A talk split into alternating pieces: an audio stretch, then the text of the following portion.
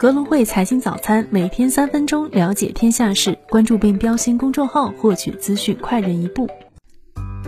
各位听众朋友，早上好，今天是二零二三年一月九号，星期一，我是主播乐乐。下面我们带大家回顾一下过去一周全球股市行情。A 股方面，上周随着全国部分城市疫情已过达峰期，各地生产及消费场景逐步修复，地产需求端支持政策逐渐加力，增长预期改善，推动市场情绪有所回暖。A 股市场新年首周迎来开门红，上证指数周涨百分之二点二，日均成交额较上周放大至八千一百亿元以上，北向资金持续加仓，单周周净流入二百亿元。风格方面，成长风格略跑赢，创业板指、科创五十周度涨幅均约百分之三点二，偏蓝筹大盘的沪深三。百和上证五十指数分别上涨百分之二点八、百分之三点零。行业方面，前期回调幅度较大且有一定政策预算的计算机、电力设备及新能源、通信等行业领涨，商贸零售、农林牧渔、交运等行业本周表现不佳。港股方面，受益于利好政策不断出台以及疫情政策的进一步优化，海外中资股市场在二零二三年伊始迎来开门红，攀升至二零二二年七月以来最高水平。整体来看，MSCI 中国指数上周强势上涨百分之七点四，恒生科技、恒生国企和恒生指数涨幅分别达到百分之七点四、百分之六点五和百分之六点一。板块方面，房地产、传媒娱乐和可选消费板块受益于利好政策，分别大幅上涨百分之十二点四、百分之十点五和百分之十点。四，同时保险、医疗保健和材料板块也分别上涨百分之七点一、百分之六点四和百分之四点四。美股方面，在二零二三年首个交易日下挫后，美股周五强势反弹，为新年第一周划上开门红的句号。上周道指雷涨百分之一点四六，标普五百指数涨百分之一点四五，纳指涨百分之零点九八，标普纳指终结四周连跌。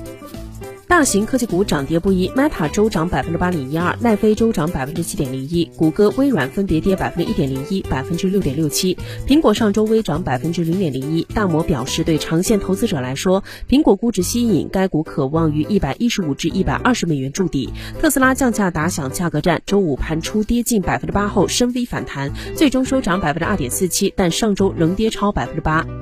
热门中概股多数上涨。上周，纳斯达克中国金融指数雷涨百分之十三点六，高途雷涨近百分之五十，有道涨超百分之四十一，金山云涨超百分之三十一，阿里巴巴涨近百分之二十二，拼多多、京东、新东方均雷涨超百分之十。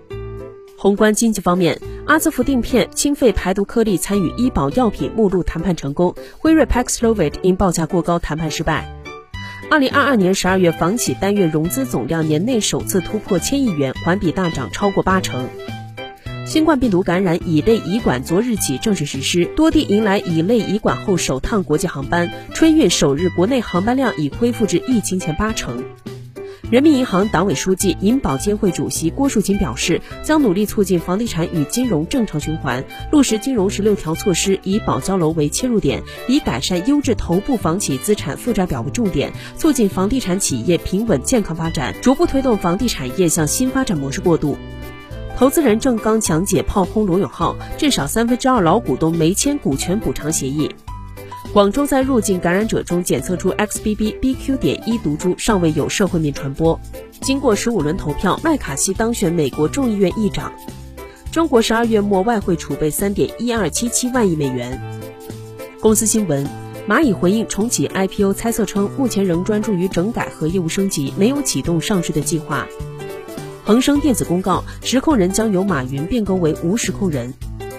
阿里巴巴公告，马云不再控制君汉和君奥持有的蚂蚁集团多数投票权，阿里或任何其他股东均不控制蚂蚁。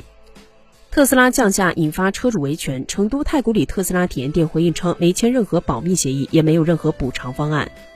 格力美披露下属子公司失火情况，主导股产品核心工序未受影响。